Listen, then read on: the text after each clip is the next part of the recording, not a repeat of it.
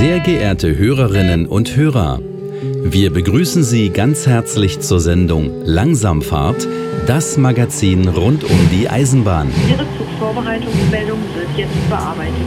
Durch die Sendung führt Podcaster und Lokführer Gregor Börner. Und der begrüßt ganz herzlich zur 30. Ausgabe von Langsamfahrt. Es gibt einen neuen Weltrekord, der längste Personenzug der Welt. Der fuhr Ende Oktober mit einer Länge von 1906 Metern durch die Schweizer Berge. Die Politik hat gesagt, das 49-Euro-Ticket kommt als Nachfolger zum 9-Euro-Ticket. Wir schauen uns den Entwurf mal an. Was ist geplant und was kann man sogar noch besser machen? Wir sprechen über Ausflugsverkehre. Bei einem der bekanntesten Ausflugsverkehre in Sachsen-Anhalt steht ein Betreiberwechsel an. Die Rede ist von der Wipperliese. Die Sendung Langsamfahrt gibt es nun schon seit etwa vier Jahren. Formate wandeln sich und entwickeln sich weiter. Auch Langsamfahrt möchte sich weiterentwickeln. Dazu brauche ich eure Unterstützung. Auf langsamfahrt.de gibt es eine Umfrage, eine Hörerbefragung. Ich würde mich sehr freuen, wenn ihr dort mitmacht. Mehr dazu aber später. Der Güterverkehr soll zunehmen. Ein unausweichlicher Schritt, um etwas für das Klima zu tun. Wer das deutsche Eisenbahnnetz aber kennt, weiß auch, da ist gar nicht mehr so viel Platz für noch mehr Güterzüge. Immerhin fahren Nahverkehrszüge und großteils auch Fernverkehrszüge auf demselben Streckennetz. Ein Ausbau muss her, insbesondere von den deutschen Nordseehäfen nach Süden. Das Verwaltungsgericht Koblenz hat die Deutsche Bahn dazu verpflichtet, die Hunsrück-Querbahn für den Güterverkehr in einen betriebsbereiten Zustand zu versetzen, nachdem ein Schweizer Verkehrsunternehmen seine angemeldeten Güterzüge dort nicht fahren konnte. Und gegen Ende der Sendung stellen wir noch einen Eisenbahnverein vor. Dieses Mal habe ich den Verein Braunschweiger Verkehrsfreunde in ihrem Lokschuppen besucht. Das Vereinsgelände ist hochinteressant. Es hat mehrere Gleise, aber keine einzige Weiche. Die Lösung ist eine Schiebebühne. An dieser Stelle begrüße ich dann noch unsere Zuhörerinnen und Zuhörer am Radio, bei Radio Unerhört Marburg, bei Radio Darmstadt, bei Radio RFM und bei Radio Swupfurt. An die Radiohörer geht wie immer der Hinweis, dass ich die Interviews fürs Radio teils deutlich kürzen muss. Im Podcast auf langsamfahrt.de gibt es die Gespräche aber in voller Länge. Langsamfahrt.de oder überall da, wo es Podcasts gibt. Die Musik im Hintergrund ist von DJ Tovik, der Titel heißt Die Bahn. Auf langsamfahrt.de, Ausgabe Nummer 30, gibt es zu allen Themen auch noch weiterführende Links sowie die Musik zum Herunterladen. Viel Spaß beim Zuhören.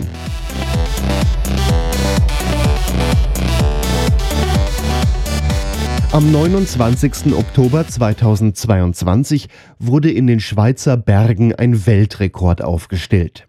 Die Rätische Bahn, eine Schweizer Eisenbahngesellschaft, die ein Netz aus mehreren Schmalspurbahnen mit modernen Personenzügen betreibt, hat 25 ihrer Personenzüge aneinander gekuppelt und ist mit diesem eine Strecke von etwa 25 Kilometern gefahren. Dazu hat der Zug etwa eine Stunde lang gebraucht.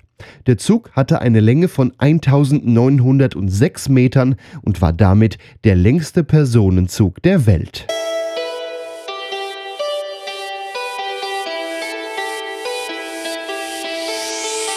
Ich spreche jetzt mit Simon Raget von der Rätischen Bahn. Guten Tag. Ja, guten Tag, Herr Börner. Stellen wir zuerst mal die Rätische Bahn vor. Davon haben äh, einige schon mal was gehört. Der Bernier Express, der Glacier Express, das sind Begriffe, die haben auch vielleicht schon so die ein oder anderen Touristen, die nun mal so in die Schweiz gefahren sind, äh, gehört. Was machen Sie? Was ist die Rätische Bahn? Ja, die, die Rätische Bahn, das ist ähm, äh, eine Meterspurbahn, wie wir sagen, in den äh, ähm, Alpen der Schweiz, in den Bündner Alpen. Ähm, sie ist, ähm, wie, wie, Sie schon gesagt haben, vor allem auch bei, bei äh, Touristen sehr bekannt. Ähm, sie ist, äh, einerseits ist sie ähm, ein Service Public, äh, wie wir in der Schweiz ähm, sagen. Sie ist ein von der öffentlichen Hand äh, bestellter Service, ähm, um von A nach B zu kommen. Aber gleichzeitig ist die Rätische Bahn auch eine Destination, wie wir sagen. Es ist ein Ort, äh, wo Leute aus der ganzen Welt hinkommen, um eben diese Bahn äh, zu sehen. Es ist aber nicht nur ähm, eine, eine, eine Bahn, äh, welche man im Personenverkehr nutzt, sondern ähm, wir sind auch im Güterverkehr tätig. Äh, wir sind, haben einen Autotransport. Ähm, wir sind eine der größten Arbeitgeberinnen im Kanton Graubünden. Ähm, wir sind eine Bahn mit ganz vielen verschiedenen Facetten. Und das Ganze in Meterspur, das macht das Ganze wieder noch interessanter. Aber klar, Sie fahren da durch die Berge, da braucht man auch mal engere Gleisradien, um da durchfahren zu können. Das ist mit Meterspur alles wieder ein bisschen einfacher. Das ist so. Also die, ähm, die Rätische Bahn, die Erstellung der Rätischen Bahn, das war vor rund 130 Jahren eine, eine Pionierleistung. Man muss sich vorstellen, als die Rätische Bahn Ende der, ähm, des 19. Jahrhunderts äh, gegründet und ähm, die ersten Strecken erbaut wurden. Ähm, da gab es äh, noch keinen Autoverkehr. Also das war die Postkutsche damals, die abgelöst wurde ähm, und dann kam die Bahn und auf einmal war man schneller von A nach B und ähm, in Grabünden, in, diesem, in dieser Gebirgslandschaft, ähm, da hatten sich die äh, Ingenieure dazu entschieden, ähm, die Meterspur ähm, einzuführen, wie, weil dies, wie Sie schon angetönt haben, auch die, die Möglichkeit hat, engere Radien zu fahren. Man kommt besser den Berg hoch. Wir können in den Kehrtunnels ähm, schneller an Höhe gewinnen und deshalb ist es zu dieser Meterspur gekommen, ja. Und das Ganze auch noch elektrifiziert, das macht das Ganze auch noch wieder interessant. Und Sie haben den langsamsten Schnellzug ja, genau. Die, die Rätische Bahn ist ähm, zu 50 Prozent am Glacier-Express beteiligt, äh, wie wir ihn nennen, den äh, langsamsten Schnellzug äh, der Welt, welcher mit seinen äh, wunderbaren äh, Panoramazügen die beiden ähm, Orte Zermatt im Wallis und St. Moritz in Grabünden verbinden. Es ist einer der beiden ähm, Paradeprodukte, wie wir sagen, der Rätischen Bahn. Der zweite ist der Benin Express, welcher über das UNESCO-Welterbe von Chur nach Thusis ähm, in Sengadin weiter über den Beniner Pass äh, bis nach Tirano in Italien verkehrt. Ähm, äh, und wie wir dort so schön sagen, er fährt äh, von den Gletschern äh, bis runter äh, zu den Palmen. Also das ist auf jeden Fall etwas, was man in einem Schweizurlaub mal machen sollte, bei Ihnen einmal mitfahren. Das sind Ausblicke, die man so wahrscheinlich auch gar nicht kriegt auf die Berge. Das ist so. Also die Schweiz, die hat natürlich sehr, sehr viel ähm, ganz unterschiedliche und auch viele weitere wunderbare ähm, Ecken und Orte, die man erleben kann. Aber so eine Zugfahrt mit dem Glasexpress oder mit dem Berlin Express, also das ist wirklich etwas ganz Spezielles. Man kann rein sitzen, hat mit diesen Panoramafenstern eine wunderbare Aussicht auf diese herrliche ähm, Gebirgslandschaft. Also ich empfehle das jedem, der mal in die Schweiz kommt. Ja, das sollte man mal machen.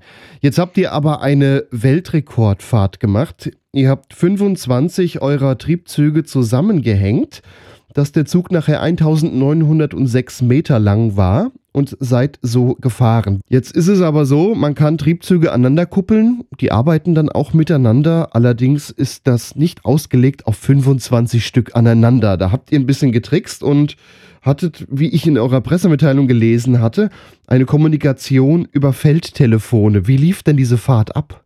Genau, also die, die technischen Herausforderungen, um dies überhaupt bewerkstelligen zu können, die waren nicht ohne. Also diese äh, Capricorn-Triebzüge, die sind dazu ausgelegt, dass ähm, vier von diesen Triebzügen gemeinsam verkehren können. Oder ähm, im Moment verkehren sie als Zweier- oder Dreierpakete, mit langfristig bis Viererpakete und 25 dieser Züge gemeinsam verkehren zu können, hatten äh, wirklich äh, schwierige Herausforderungen zu meistern. Und zwar ähm, ist insbesondere die Kommunikation dieser Züge ist eben auf diese vier ausgelegt. Und man, man muss sich vorstellen, wenn 25 dieser Züge aneinandergereiht sind, ähm, dann hat beispielsweise ein ein Funkkommando von, der, von, der, von der Front des Zuges bis hinten, äh, zwei Kilometer weiter hinten, ähm, 10 bis 15 Sekunden, äh, bis dieses, ähm,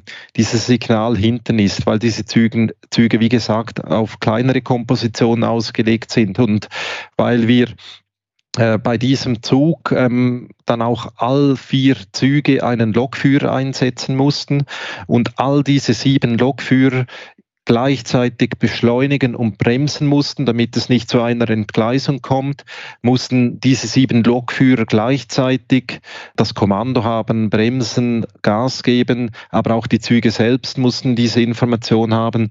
Und ähm, äh, wir haben deshalb ein, ein, ein Militärfeldtelefon, wie wir dem sagen, äh, installiert. Also man kann sich das so vorstellen, das ist ein fast zwei Kilometer langes Kabel, welches vom vordersten bis zum hintersten äh, Triebzug durchgelegt wurde, damit diese Kommunikation stattfinden kann. Jetzt seid ihr aber auch nicht sehr schnell gefahren, so 30, 35 km/h. Ist das auch die Geschwindigkeit, die ihr sonst fahrt, oder ist das jetzt wegen dem Weltrekordversuch und damit die Kommunikation auch klappt, äh, einfach mal abgesetzt worden? Also so die normale Durchschnittsgeschwindigkeit auf dieser Strecke, die ist nicht viel schneller, aber die ist äh, ungefähr 45 Kilometer pro Stunde und ähm, dieser Weltrekordzug ist in der Tat nur ähm, maximal rund 30 Kilometer pro Stunde gefahren.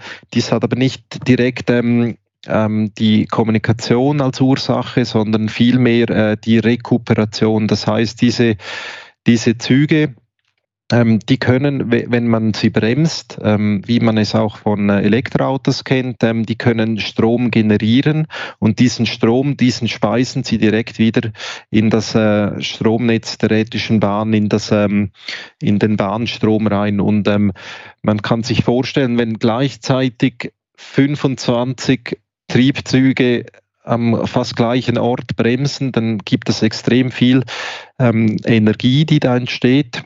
Und damit diese Energie nicht zu groß wird, das heißt, dass man nicht zu stark bremsen muss, ähm, hat man sich dazu entschieden, auch mit diesen Testfahrten, die man vorgängig gemacht hat, dass ungefähr diese 30 Kilometer pro Stunde eine, eine Geschwindigkeit ist, welche man ähm, abbremsen kann, ohne dass das Stromsystem ähm, äh, kaputt ginge.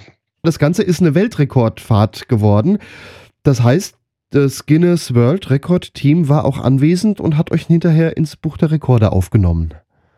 Das ist so. Wir hatten eine, eine Richterin oder eine, eine Jurorin von äh, Guinness ähm, auf Platz, die am Tag zuvor, am Freitag äh, Vormittag, ein solches Fahrzeug mit einem externen äh, Geometer ähm, äh, geeicht hat. Also der wurde äh, Millimeter genau ausgemessen, äh, sodass sie dann am, am Tag selbst äh, einfach nur noch die ähm, Anzahl Fahrzeuge äh, zählen musste und sie ist dann auf diese äh, 1906 Meter gekommen. Also über 48 Brücken durch 22 Tunnels ist euer Weltrekordzug gefahren, 1906 Meter lang. Eine knappe Stunde war er unterwegs, die Strecke war etwa 25 Kilometer lang. Die Rätische Bahn ist damit im Buch der Rekorde. Vielen Dank an Simon Raget von der Rätischen Bahn. Sehr gern geschehen, hat mich gefreut, äh, mit Ihnen zu sprechen heute.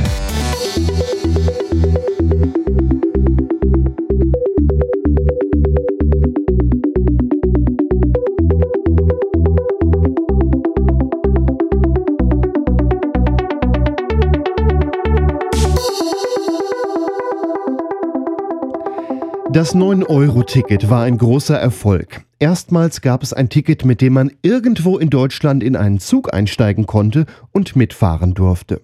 Man musste sich über Tarifsysteme keine Gedanken mehr machen.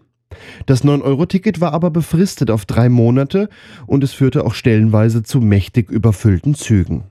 Lange wurde ein Nachfolgeticket gefordert, so eine einfache Fahrkarte dauerhaft anzubieten. Dabei ist das sogenannte 49-Euro-Ticket herausgekommen oder auch Deutschland-Ticket genannt. Einige Details sind schon bekannt, vieles allerdings noch ungeklärt. So soll es das 49-Euro-Ticket als Jahresabo geben, aber monatlich kündbar sein. Ob das Ticket auch an Automaten erhältlich sein soll, ist noch nicht geklärt. Nach dem bisherigen Plan soll das Ticket bereits ab dem 1. Januar erhältlich sein. Realistischer ist aber eine Einführung am Ende des ersten Quartals in 2023, sagt der VDV, der Verband deutscher Verkehrsunternehmen. Es gibt aber auch noch einiges an Kritik an dem Ticket, sogar einige Verbesserungsvorschläge.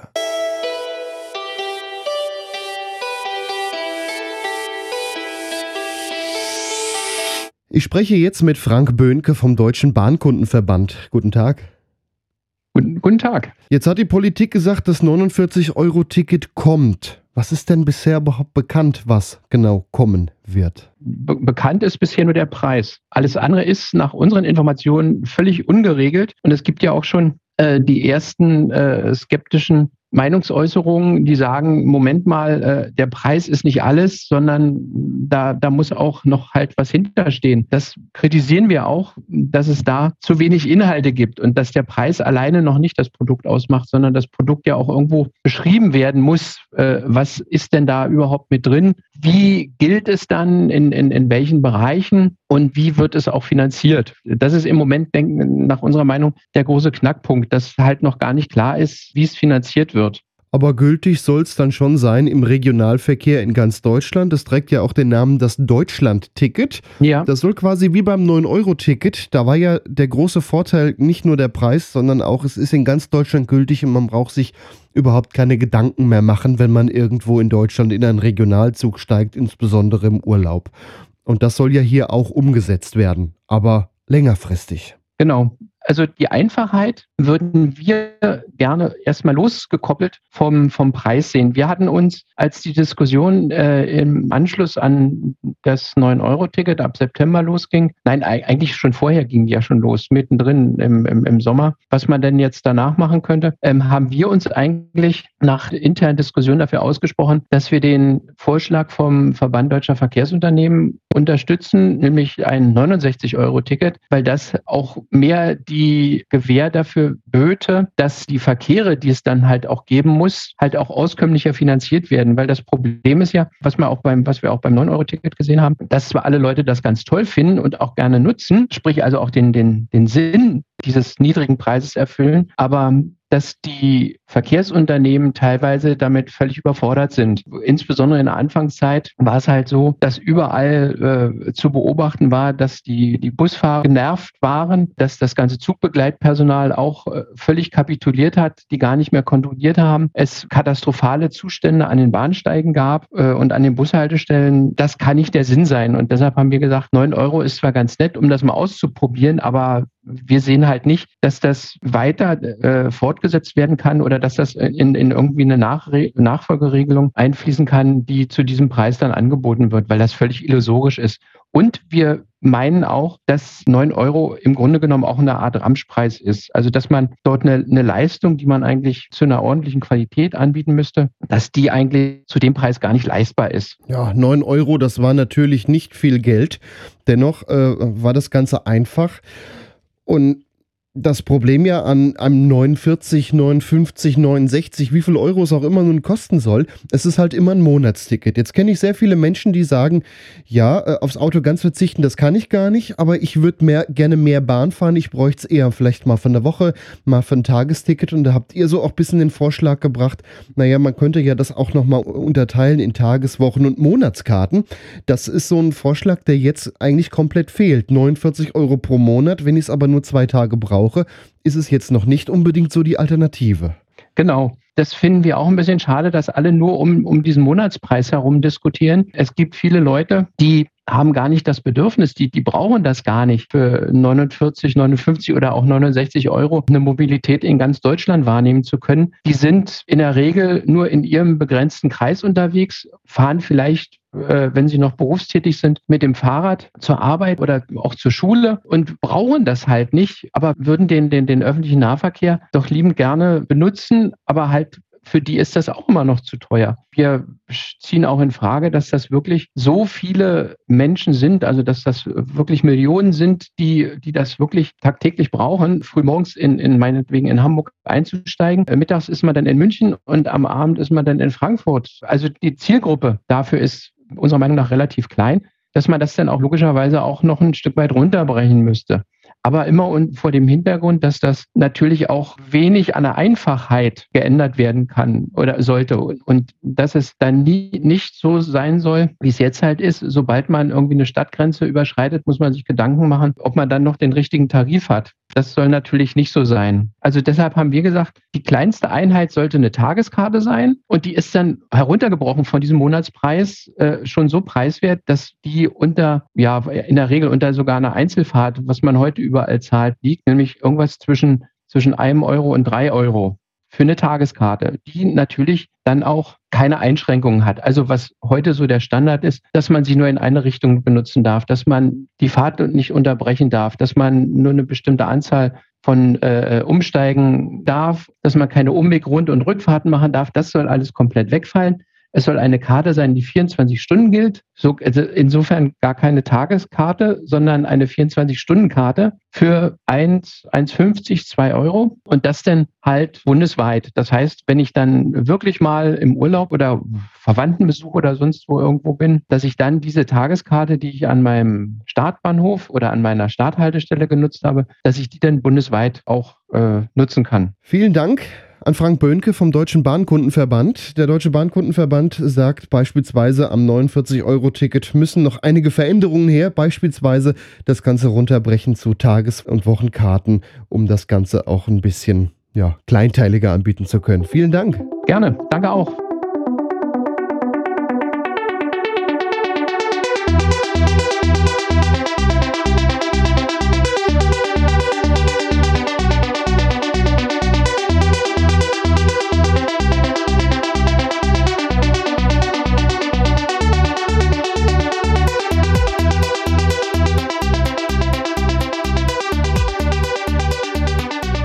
Deutschland kam es in der Vergangenheit immer mal wieder vor, dass Strecken, die eigentlich stillgelegt werden sollten, in einen Ausflugsverkehr umgewandelt wurden.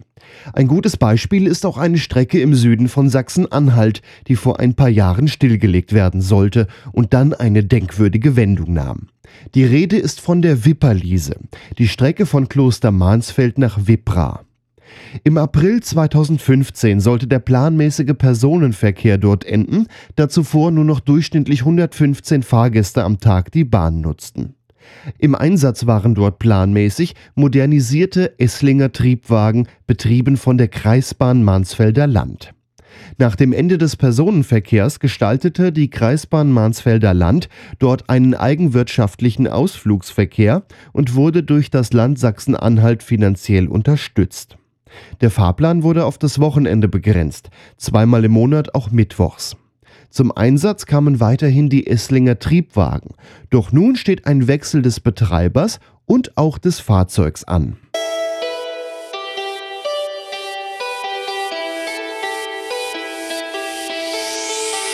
Ich spreche jetzt mit Michael Frömming, Chefredakteur der Zeitung Der Schienenbus. Hallo Michael. Hallo Gregor. Ich erinnere mich, vor einigen Jahren, 2015 war das, habe ich einen Ausflug gemacht nach Sachsen-Anhalt ins Mansfelder Land. Da stand nämlich eine Strecke zur Stilllegung, die sogenannte Wipperliese von äh, Kloster Mansfeld nach Wippra. Da fuhr damals ein Esslinger Triebwagen und da hieß es damals, ja, das wird eingestellt. Kurz vor knapp äh, hieß es dann, ja, es geht eigenwirtschaftlich zumindest am Wochenende so ein Ausflugsverkehr weiter. Äh, die Züge wurden weniger und fuhren nur noch am Wochenende. Und ich glaube, sie kosteten auch ein bisschen mehr. Da hat sich ein bisschen was getan seitdem. Ja, in der Tat. Äh, ganz spannende äh, Entwicklung. Ich war da auch schon äh, zugegen. Das ist ja eine sehr schöne Ecke und äh, der Esslinger Triebwagen der Kreisbahn Mansfelder Land ist ja nun seit äh, über 20 Jahren da zu sehen und eigentlich bei Eisenbahnfreunden stets beliebt. Tolles Fotomotiv. Und ähm, der ist aber jetzt allerdings am 31. Oktober diesen Jahres zum letzten Mal gefahren. Ah, also war schon Ende jetzt. Genau, da hat es eine letzte Fahrt gegeben, weil äh, auch äh, für uns recht überraschend, ich glaube, für die ganze Eisenbahner-Szene, für die Freunde, hat es dort eine Ausschreibung jetzt gegeben, wo eben nicht die Kreisbahn Mansfelder Land äh, zum Zuge gekommen ist, im wahrsten Sinne des Wortes, sondern den Zuschlag durch den Landkreis, ähm, den nördlichen Landkreis und äh, die NASA, das ist ja der Bahnaufgabenträger in Sachsen-Anhalt, hat jetzt die Cargo Logistic Rail Service äh, GmbH bekommen. Das ist ein Unternehmen aus Barleben in der Nähe von Magdeburg. Und die fahren jetzt demnächst, man höre und staune, ganz offenbar mit einem 628er, den die auch schon gekauft haben. Aha, also interessant. Die Esslinger Triebwagen fahren nicht mehr, sondern ein 628 durch einen neuen Betreiber. Und ist das dann richtiger öffentlicher Personennahverkehr oder ist das auch wieder so ein Ausflugsverkehr? Das ist ja in der Vergangenheit äh, schon eine Touristikbahn gewesen, die seit 2015 zwischen Ostern ähm, und Oktober bis Ende Oktober jeden Jahres unterwegs ist im Zwei-Stunden-Takt.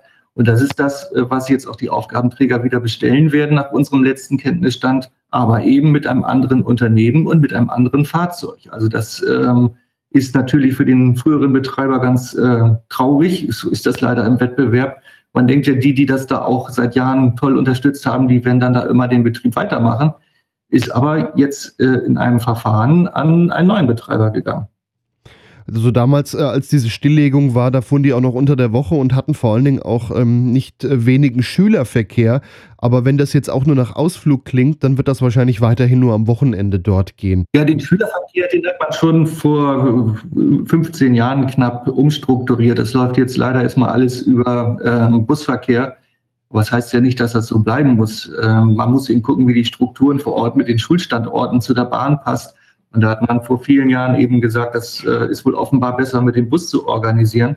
Meine, das war früher auch eine Strecke, die gar nicht äh, nur für die Schülerinnen und Schüler unterwegs war, sondern auch äh, für die Bergleute. Es gab viele Kupferzechen entlang dieser Strecke. Und sie ist eben landschaftlich sehr, sehr reizvoll. Äh, und da lohnt sich jeder Besuch. Und zumal er jetzt ein 628er ganz offensichtlich demnächst unterwegs ist. Jetzt hat der neue Betreiber einen 628 gekauft, sagtest du. Der wird dann wahrscheinlich erstmal in roter Farbgebung noch fahren oder hat er schon angekündigt, den machen wir, weiß ich nicht, mintgrün oder irgendeine andere schöne Lackierung? Ja, da bin ich auch ganz gespannt. Also es ist der 628 225, der ist früher mal bei der Kurhessenbahn unterwegs gewesen.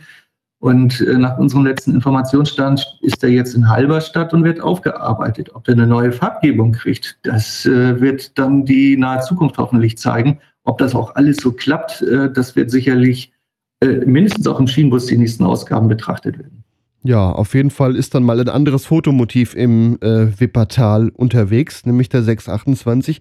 Ist schon bekannt, was die Kreisbahn Mansfelder Land mit ihren Esslinger Triebwagen macht? Nein, das wissen wir noch nicht. Äh, da sind wir auch ganz gespannt, ob der da gegebenenfalls auch nochmal zum Einsatz kommt, ob der verkauft wird, ob die woanders fahren, ob die sich überhaupt noch engagieren. Das wissen wir noch nicht. Wäre ja doch interessant, wenn der noch irgendwo anders zum Einsatz kommen wird. Davon kann man ja ausgehen. Das ist ja ein schönes Fahrzeug und der wird sicherlich nicht in die Schrottpresse gelangen. Ansonsten gab es noch was zu fotografieren und da gibt es ein paar Bilder bei euch dann im Heft von. Vielen Dank, Michael Frömming, Chefredakteur der Zeitung Der Schienenbus. Vielen Dank, Gregor.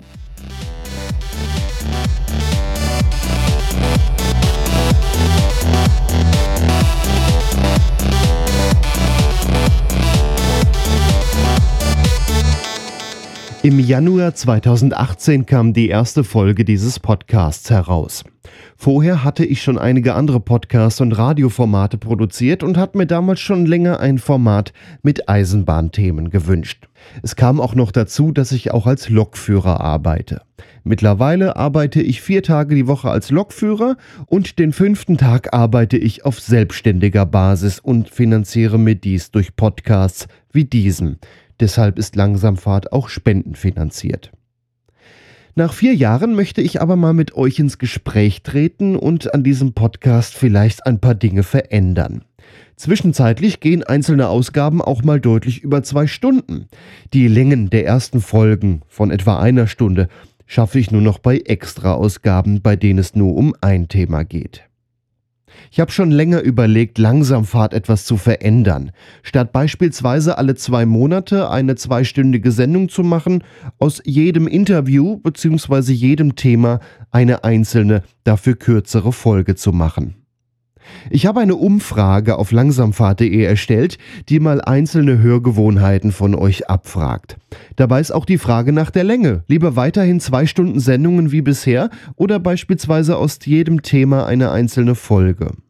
Ich würde mich sehr freuen, wenn möglichst viele von euch mitmachen. langsamfahrt.de slash Umfrage. Vielen Dank.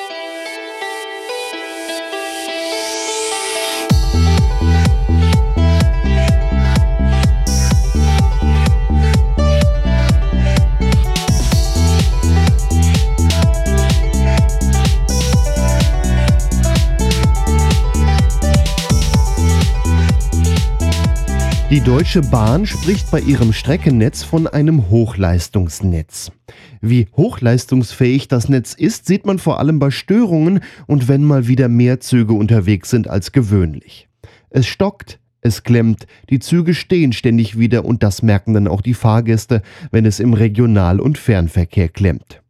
Verspätungen von 40 Minuten sind auf stark ausgelasteten Bahnstrecken keine Seltenheit. In den nächsten Jahren soll der Güterverkehr stark wachsen. Man möchte mehr Güter von der Straße auf die Schiene verlagern. Allein aus Klimagründen ist dieser Schritt unausweichlich. Doch wo sollen diese ganzen Züge fahren? Insbesondere von den Seehäfen an der Nordseeküste müssen leistungsfähige Strecken in den Süden existieren. Viele Güterzüge wollen ja auch noch weiter, beispielsweise in die Schweiz, nach Österreich oder Italien. Die Bahnstrecken in Norddeutschland sollen ausgebaut werden. Dazu hat die Deutsche Bahn das Projekt Alpha E aus dem Boden gestampft. Vielen Dank an unseren Hörer David aus Uelzen, der sich dieses Thema gewünscht hat, während er in Uelzen an der Nord-Süd-Verbindung die immer länger werdenden Güterzüge beobachtet.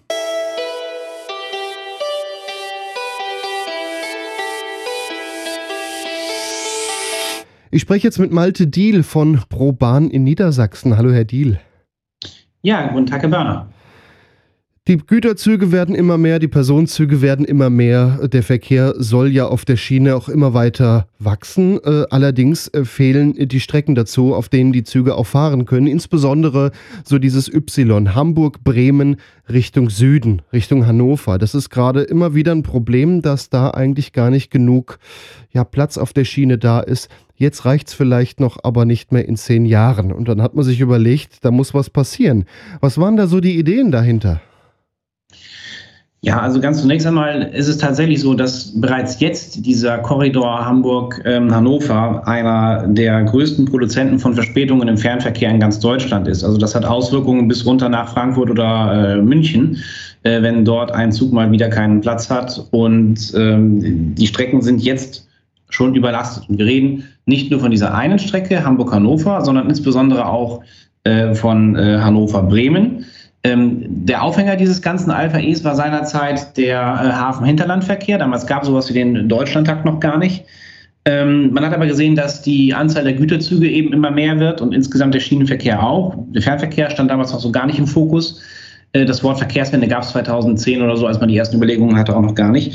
Und ähm, das war halt so dieser Anlauf, dass man gesagt hat, man muss die, die Abfuhr und die Zufuhr von Gütern zu den Häfen in äh, Hamburg und Bremerhaven deutlich verbessern und braucht dafür neue Kapazitäten. Dann wurden diese Planungen eigentlich so richtig äh, verfolgt, die zu Alpha E geführt haben. Nebenbei gab es natürlich die ganze Zeit auch schon die ähm, immer mal wieder hochgespielten Planungen zur Y-Trasse. Die ersten Planungen gibt es da von 1962, also die feiert dieses Jahr 60-jähriges Jubiläum sozusagen, die Planung einer Schnellfahrstrecke zwischen Hamburg und Hannover.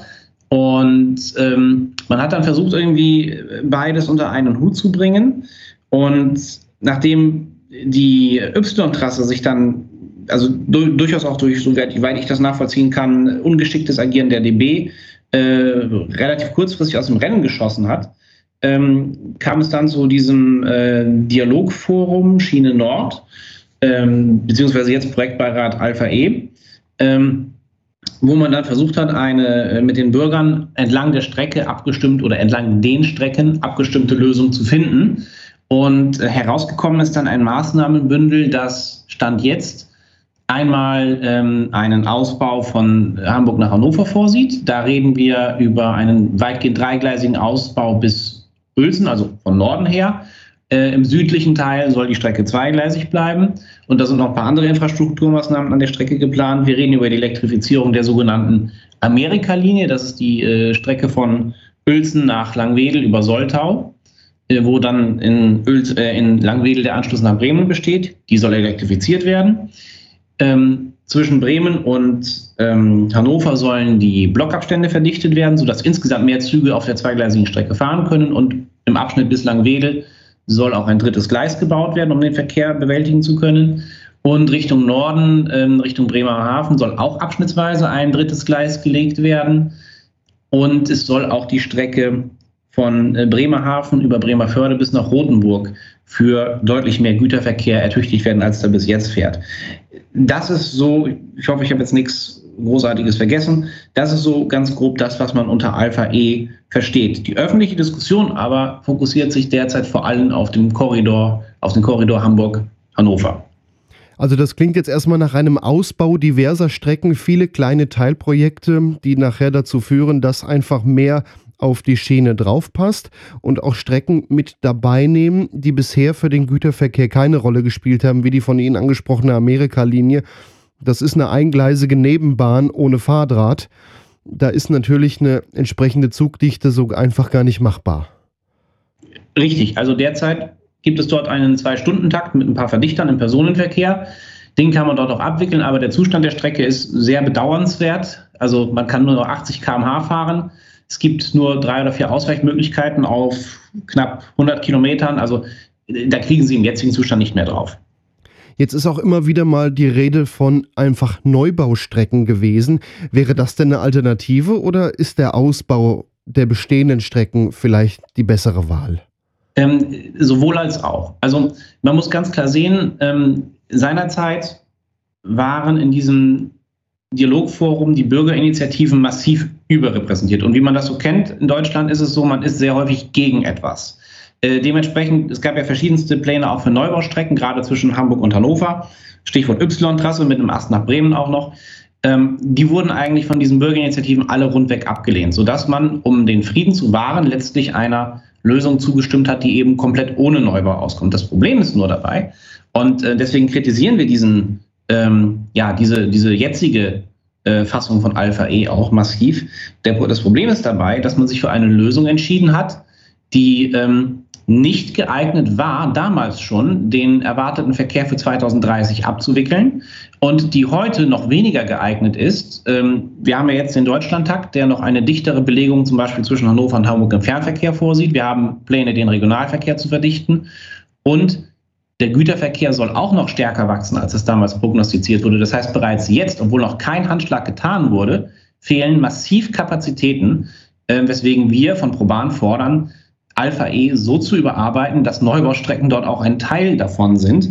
Denn wir sehen ohne eine Neubaustrecke zwischen Hamburg und Hannover nicht die Möglichkeit, den Verkehr, der auf dieser Strecke abgewickelt werden soll, auch wirklich stabil und in vollem Umfang auf die Gleise zu bekommen. Was Alpha E vor allen Dingen auch noch nicht vorsieht, die sagten vorhin, die Planung, die ist schon mehrere Jahre alt ist der Deutschlandtakt, den wir 2030 oder ab 2030 so anvisieren. Das bedeutet, egal wo man umsteigt, sollen die Anschlüsse, die Anschlusszüge aufeinander abgestimmt werden. Und das benötigt auch hier und da kleine Umbaumaßnahmen, um vielleicht eine Einfahrt in einen Bahnhof zu beschleunigen, die vorher vielleicht ein bisschen zu langsam war. Auf jeden Fall auch viele kleine Ausbaustellen. Was müsste man denn alles nochmal ändern an der Planung um den Deutschlandtakt? den man ja machen will, der ja beschlossen ist, da auch noch zufriedenstellend mit zu integrieren? Ähm, um der, der Deutschlandtakt in der beschlossenen Fassung oder in der, es gibt ja, es gibt ja verschiedene Entwürfe und worauf ich mich beziehe, das ist immer die Entwurfsfassung vom Juni 2020. Das ist jetzt die letzte veröffentlichte Fassung und für die wurden ja auch dann diverse Infrastrukturmaßnahmen identifiziert. Wenn man den umsetzen will, so wie er da beschrieben ist, wird das nicht ohne viergleisigen Ausbau gehen, durchgehend viergleisig mit Spitzengeschwindigkeiten zwischen Hamburg und Hannover für 250 km/h.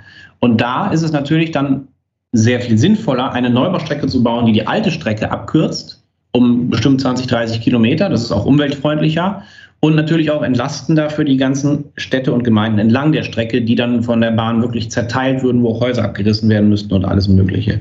Das müsste also zwangsläufig kommen. Nur dann kriege ich die Züge auch auf die Strecke. Denn Sie müssen sich das so vorstellen, ähm, der Fernverkehr zwischen ähm, Hamburg und Hannover wird mal eben verdoppelt in dem Plan. Auch der Regionalverkehr wird verdoppelt. Und wir reden, ein Kollege hatte das mal ausgerechnet, von bis zu acht Güterzügen pro Stunde und Richtung. Das kriegen Sie nicht auf zwei Gleise. Nie im Leben. Übrigens, das ist nicht das Einzige, wo man Alpha E dann noch verbessern müsste. Ähm, es konzentriert sich nur die Diskussion immer darauf. Derzeit ähm, ist ja auch geplant, noch im Deutschlandtakt zwischen Hannover und Bremen eineinhalb Stunden Takt im Regionalverkehr einzuführen und die Regio-S-Bahn im Zulauf auf Bremen bis auf einen Viertelstundentakt zu verdichten, wo, heute eigentlich eher nur so ein verdichteter Stundentakt unterwegs ist. Da liegen auch nur zwei Gleise und dort fahren auch pro Stunde im Durchschnitt sechs, sieben Güterzüge je Richtung.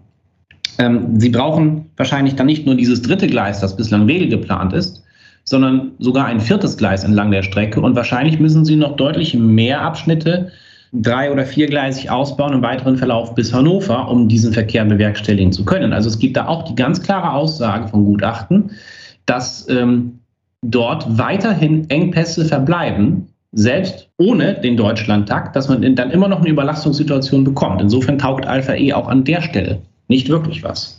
Ich hoffe, wir haben einen kleinen Überblick mal über dieses komplette Ausbauprojekt geliefert. Von Hamburg Richtung Hannover und von Bremen Richtung Hannover muss irgendwie was passieren. Da wollen mehr Züge fahren und zwischen Hamburg und Bremen ist eventuell auch noch ein bisschen Bedarf. Malte Deal von ProBahn hat uns mal einen Überblick gegeben. Vielen Dank. Sehr gerne. Vielen Dank Ihnen.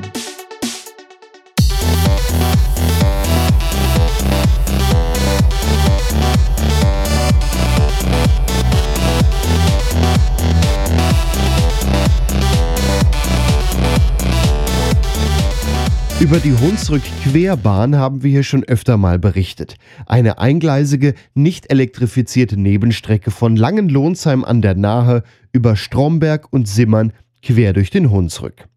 Die Strecke ist nie stillgelegt worden. Deshalb wollte das Schweizer Eisenbahnverkehrsunternehmen WRS dort Güterzüge zur dortigen Holzindustrie fahren. Die Deutsche Bahn als Streckeneigentümer hat bisher mit einigen Tricks versucht, das zu verhindern. Zwischenzeitlich hat sich das Eisenbahnbundesamt eingeschaltet und der DB ein Zwangsgeld angedroht, sofern sie die Strecke nicht ertüchtigt. Dies ging nun vor Gericht.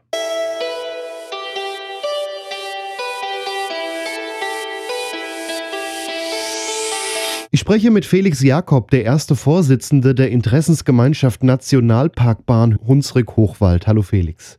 Hallo Gregor. Ihr setzt euch ja unter anderem auch für die Reaktivierung der Strecke der Hunsrück-Querbahn ein. Von Langenlohnsheim geht die Strecke einmal durch den Hunsrück. Und da passierte in den letzten, ich will mal eigentlich sagen, Monaten immer mal wieder ein bisschen was. Es hat zwischenzeitlich ein Schweizer Eisenbahnverkehrsunternehmen gesagt, sie möchten regelmäßig darauf fahren. Und dann wirkt es zumindest von außen so, als versucht die Deutsche Bahn das mit allen Mitteln irgendwie zu verhindern. Das wirkt nicht nur von außen so. Ja, kannst du das mal kurz zusammenfassen? Was waren da in den letzten Monaten? Naja, also ganz grob zusammengefasst, äh, wie du schon gesagt hast, geht es halt schlicht und ergreifend um Trassenanmeldungen seitens der Firma WRS Deutschland, die also ähm, Gütertransporte auf der Hunsrückbahn von Langenlohnsheim über Simmern bis nach Moorbach durchführen wollen.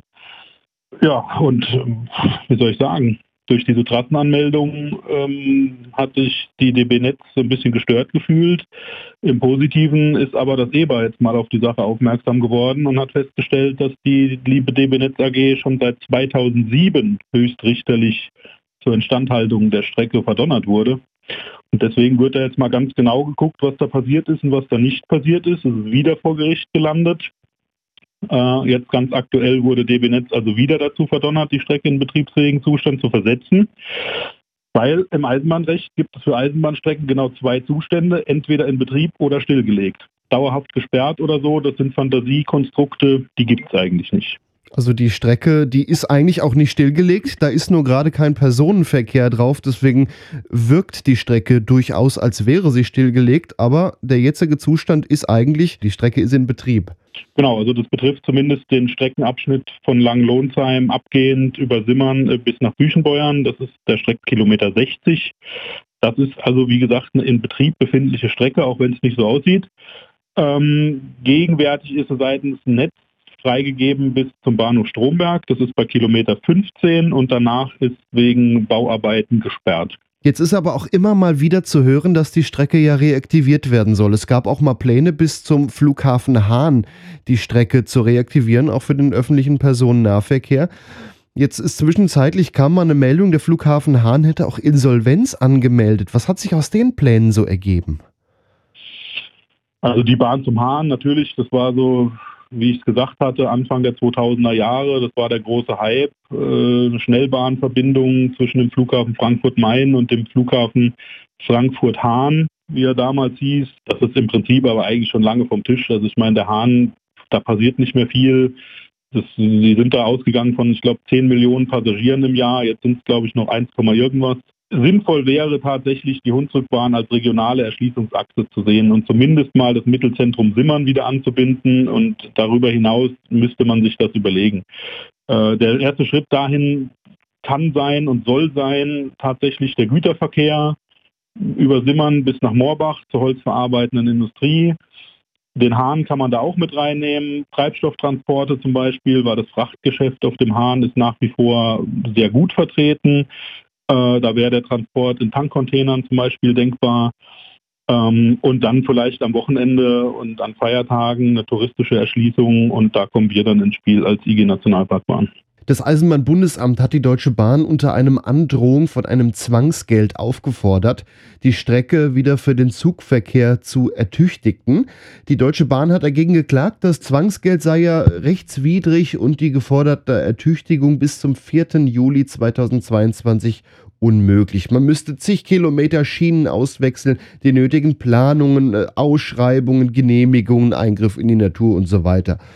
Das Verwaltungsgericht in Koblenz wies die Klage im Wesentlichen ab. Die Deutsche Bahn sei zur Ertüchtigung der Strecke verpflichtet. Mit dem Zwangsgeld, das steht noch auf einem anderen Blatt. Das Urteil ist allerdings noch nicht rechtskräftig. Da kann noch Berufung eingelegt werden. Was für einen Zustand hat denn die Strecke? Ist da wirklich so viel kaputt? 40 Kilometer Schienen und Schwellen, die neu gemacht werden müssen? Naja, das ist ja immer so, liegt ja immer im Auge des Betrachters, sage ich jetzt mal salopp. Natürlich kann man 40 Kilometer Schienen auswechseln. Ähm, man kann eine Strecke sanieren mit, weiß ich nicht, 2 Millionen Euro. Man kann aber auch 20 oder 200 Millionen Euro verbauen. Das kommt immer darauf an, was man vorhat. Natürlich wurde die Strecke auch begutachtet von fachkundigen Personen außerhalb des Kreises der DB Netz AG. Und da wurde sehr wohl festgestellt, dass man schneller und günstiger wiederherstellen kann, also in Bezug auf die Befahrbarkeit die DB Netz ist natürlich an ihr Regelwerk gebunden und da gibt es, das ist sozusagen ein digitales Regelwerk, da gibt es nur 0 oder 1. Entweder wir machen nichts oder es wird sauteuer. Also um auch die Kosten wahrscheinlich hochzuhalten. Ja, wir müssten ja so viel machen und das lohnt sich ja vielleicht auch gar nicht. Ja, genau. Es gab ja die Empfehlung des Anwalts der DB Netz AG, äh, die WRS könnte ihr Holz ja auch wunderbar auf der ausgebauten vierspurigen B50 transportieren. Moment, die Deutsche Bahn sagt, man soll statt einem Güterzug LKWs fahren lassen. So hat, ich war ja selber bei der Gerichtsverhandlung dabei, äh, das hat der Anwalt genau so argumentiert, also O-Ton. Dann wissen wir auf jeden Fall aber auch, wo wir dann nun da dran sind. Dann bedanke ich mich ganz herzlich für die Einschätzungen und für das Gespräch. Das war Felix Jakob, der erste Vorsitzende des Vereins Nationalparkbahn Hunsrück-Hochwald. Vielen Dank. Gerne.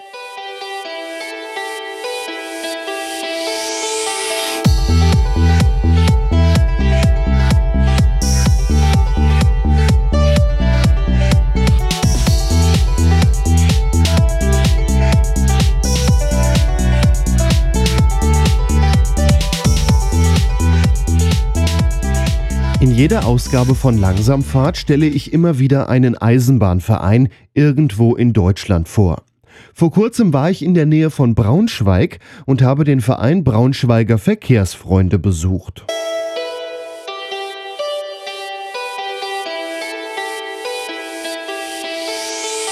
Ich bin heute zu Gast bei den Braunschweiger Verkehrsfreunden. Das ist der Verein Braunschweiger Verkehrsfreunde und bei mir ist Alexander Simonowski. Hallo. Schönen guten Tag, hallo. Wir stehen hier in einem Lokschuppen. Ich glaube, man hört es auch ein bisschen von der Akustik. Es ist eine große Halle, in der wir hier stehen und um uns herum sind viele interessante Fahrzeuge. V20, V36, eine Dampflok, ein Esslinger Triebwagen, eine Köff. Und das ist nur das, was ich gerade sehe. Also hier steht noch einiges mehr drin. Was habt ihr für Fahrzeuge? Ja, wir haben sehr, sehr viel verschiedene, genau. Ähm, wurde ja gerade schon gesagt, V36, V20. Wir haben sowohl eine hydraulische als auch eine mechanische V36, was recht selten ist. Wir haben eine V45 ähm, von, äh, von Deutz, die als Werkslok bei VW gefahren ist, ziemlich lange, die auch betriebsfähig ist. Wir haben zwei betriebsfähige Dampflokomotiven, einmal von Jung Bauart Pudel von 1925 sowie eine Hanomag, ähm, ein kleiner B-Kuppler von 1912 zum Beispiel. Also das ist, wir sind sehr, sehr vielfältig aufgebaut. Äh, genau, unser Esslinger Triebwagen, der gerade schon erwähnt wurde. Wir haben auch einen sehr vielfältigen Wagenpark. Wir haben uns auf Länderbahnwagen spezialisiert. Der älteste ist sogar von 1886, also der älteste betriebsfähige, ähm, so bis in die 1920er rein. Also da haben wir einen schönen kleinen Länderbahnzug, den wir mit unserer Braunschweig, also unserer Dampflok, durch die Gegend fahren können. Das klingt auf jeden Fall, als könnt ihr hier verschiedenste Arten an Zügen zusammenstellen, mit denen ihr fahren könnt. Was macht ihr denn für Fahrten? Ja, äh, gut, unsere Braunschweig fährt 40 km/h, das heißt, wir können damit nicht so weit fahren. Wobei, das muss man auch ein bisschen relativieren. Wir waren zum Beispiel 2019 in Bruchhausen-Filsen beim DEV zu Gast. Ähm, ansonsten fahren wir viel um Braunschweig rum, Charterfahrten, ähm, Museumsfahrten, öffentliche Fahrten. Wir fahren sehr häufig in die Asse, also die Asse, äh, die durch das Atomlager bekannt ist. Da haben wir einen Anschluss. Also ja. auf dem Werksanschluss, in dem der Atommüll auch reinkam, oder? Genau, genau. Also das ist quasi eine Anschlussbahn, die auch befahren werden kann. Ähm, also nicht öffentlich, aber ähm, wir können da mit unseren Fahrzeugen hinfahren regelmäßig Nikolausfahrten, Herbstfahrten, waren jetzt zum Apfelfest da, zum, also eine Art Erntedankfest. Genau, das ist so das, was wir mit unserer Braunschweig machen und mit dem Esslinger Triebwagen, der ist ja fast überregional unterwegs. Waren wir schon in Öbisfelde, in Magdeburg, in äh, Hannover. Also ja, sehr vielfältig unterwegs sind wir mit unseren Fahrzeugen. Also mit dem dann auch eher mal ein bisschen weiter. Der fährt ja auch ein bisschen schneller. Aber 40 km/h, und da könnt ihr auch auf DB-Strecken mit raus? Ihr seid zwar die Betriebsbremse, aber genau, geht ja. Genau, also und wir, da wir ein recht kleines Netz haben, in, äh, wir haben ungefähr 600 Meter Gleis, äh, deswegen müssen wir alles äh, für die DB qualifizieren, für die DB-Netz. Deswegen haben sowohl der Esslinger als auch die V45 als auch die Braunschweig ähm, ein PZB sowie äh, GSMR-Zugfunk. Also die Zugbeeinflussung, die Vorschrift des Zugfunks sowieso, das braucht man, um auf der DB-Strecke fahren zu können. Aber hier um Braunschweig rum, ich bin jetzt schon ein paar Tage hier und hier ist ja ein, eigentlich ein recht großes Eisenbahnnetz. Also hier sind sehr, sehr viele Strecken eigentlich. Also da bietet sich ja trotzdem dann viele Möglichkeiten auch. Genau, und das nutzen wir halt auch. Ne? Also wir machen viele Fahrten auch um Braunschweig drumherum. Also wie gesagt, Charterfahrten für Firmen äh, machen wir ganz viele. Geburtstagsfahrten, Hochzeitsfahrten haben wir schon gemacht. Also da, das nutzen wir auch so, wie, wie wir wollen, wie wir äh, Anfragen haben oder so, wie wir einfach äh, mit unserem historischen Zug durch die Gegend fahren wollen. Ja, und dann nimmt er für die kurzen Entfernungen gern Dampf und für weiter den Esslinger beispielsweise. Genau so ist es, genau. Ja. Ich als Dampflokpersonal freue mich natürlich immer, wenn wir die äh, Dampflok nehmen können, aber ja, wenn es dann weitergeht. Genau. Man ja nichts, wobei das ja auch geht, aber es hat halt so auch seine Nachteile, klar. Wie gesagt, nach Bruchhausen-Filsen haben wir es schon geschafft. Ja, ja. Äh, also zum Beispiel, oder halt eben nach, nach Helmstedt, das geht schon. Ja.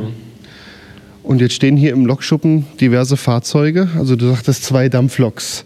Ähm, was für einen Zustand haben die? Die sind ja schon recht alt und du sagtest mir im Vorgespräch, ihr seid einer der ältesten Eisenbahnvereine und ihr habt mit einer der Lok schon Fahrten gemacht. Da war das noch eine Regelbetriebslok, da war die noch gar nicht ein Museumsfahrzeug.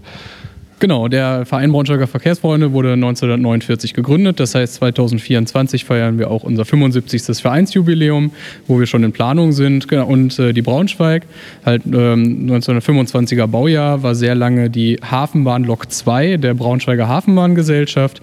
Und äh, die hat der Verein sich damals gemietet, war auch ein bisschen für die Lok verantwortlich im Braunschweiger Hafen, ähm, ist aber dann aber erst später zum Verein gekommen. Also damals war es noch eine Regellok und dann später zu euch.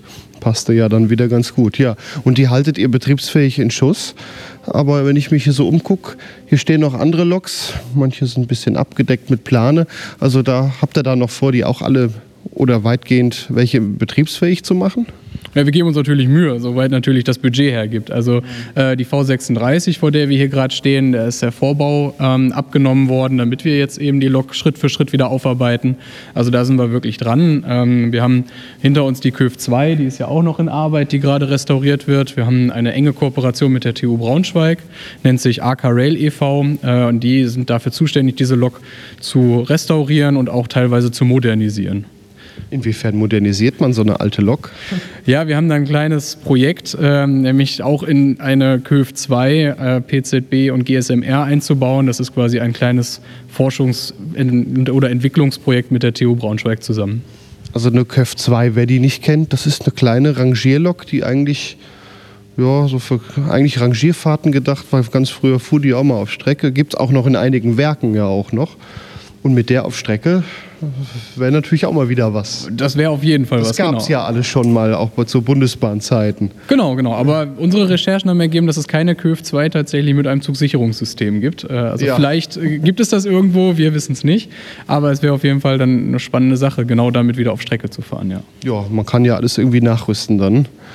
Ähm, aber die ist jetzt auch nicht gerade die schnellste, so eine KÖF 2.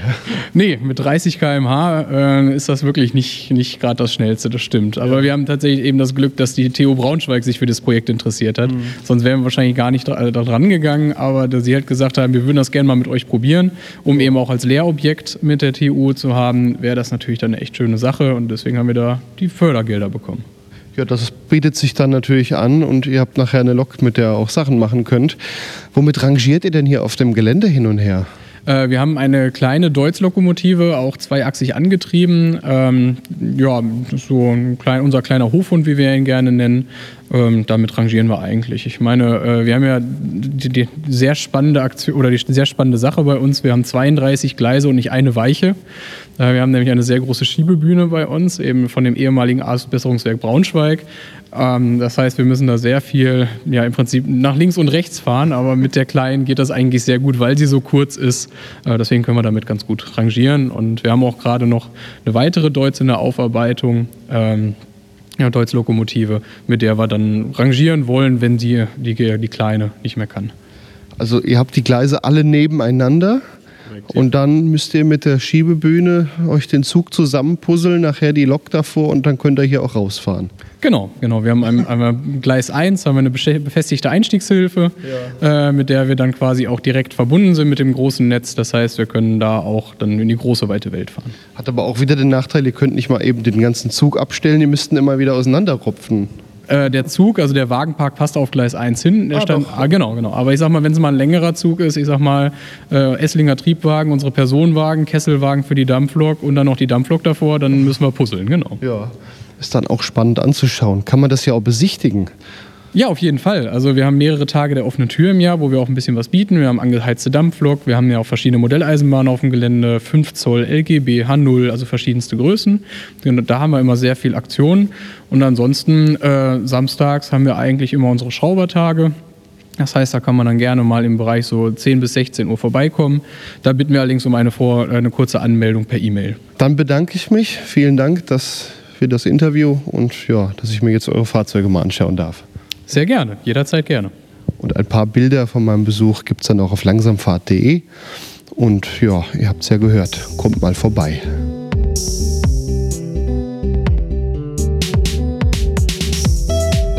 Das war Langsamfahrt in der 30. Ausgabe. Ich verweise euch noch auf langsamfahrt.de, Ausgabe Nummer 30, und dort gibt es zu allen Themen auch noch weiterführende Links. Außerdem möchte ich euch bitten, bei meiner Hörerbefragung mitzumachen auf langsamfahrt.de slash Umfrage. Als Beispiel möchte ich von euch wissen, wollt ihr weiterhin lange Folgen hören oder lieber aus jedem Thema eine einzelne Episode? langsamfahrt.de slash Umfrage. Habt ihr Themenvorschläge, Kritik oder Anregungen? Auf langsamfahrt.de gibt es außerdem ein Kontaktformular oder ihr schreibt mir über Facebook, Twitter oder Instagram. Dort findet ihr diesen Podcast unter langsamfahrt. Die Musik im Hintergrund ist übrigens von DJ Tuvik und der Titel heißt Die Bahn. Ich verabschiede mich nun von allen Hörerinnen und Hörern am Radio bei Radio Darmstadt, bei Radio Unerhört Marburg, bei Radio Swupfurt und bei Radio RFM. Damit die Sendung aber immer eine Stunde lang geht, muss ich die Interviews kürzen. Um die Interviews aber in voller Länge zu hören, verweise ich euch auf den Podcast der Sendung auf langsamfahrt.de, Ausgabe Nummer 30. Und dort gibt es auch immer mal wieder Podcasts, die nicht im Radio laufen. Also abonniert den Podcast auf langsamfahrt.de und überall da, wo es Podcasts gibt. Damit verabschiede ich mich, wünsche euch alles Gute, bis zum nächsten Mal. Euer Gregor.